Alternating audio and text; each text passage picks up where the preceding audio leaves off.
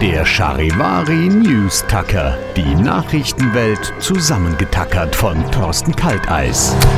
In dieser Woche kam raus, dass die deutschen Schüler wieder mal mies bei der PISA-Studie abgeschnitten haben. Ah ja, da werde ich ja schon fast nostalgisch, denn als ich in der 10. Klasse in der Realschule war, da gab es auch einen PISA-Schock für Deutschland. Also, liebe Schüler, tröstet euch, vor 20 Jahren wurde meine Generation auch schon von Eltern und Lehrern komisch angeschaut, weil wir solche Versager waren und damals wusste auch keiner, was los war. Heute schiebt man das natürlich auf Corona oder TikTok. Damals in meinem Jahrgang, da war es der 11. September und Counter-Strike. Aber vielleicht schaut man sich ja mal an, was zwischen 2002 und 2022 im deutschen Schulsystem exakt gleich gewesen ist und findet da den Fehler.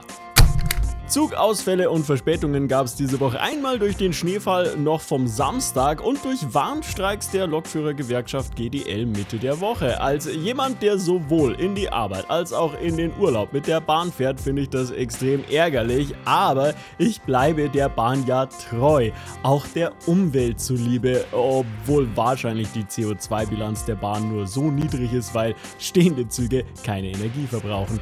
Als Bahnfahrer die Bahn im Winter und bei Streiks immer gegen Kritik verteidigen zu müssen, es wird für mich auch langsam mal anstrengend. Also ich bin zwar treuer Anhänger, aber mir gehen die Argumente und die Energie aus. Jetzt weiß ich, wie sich fromme Katholiken und 60er-Fans so fühlen müssen. Der News Tucker. Nur bei Charivari.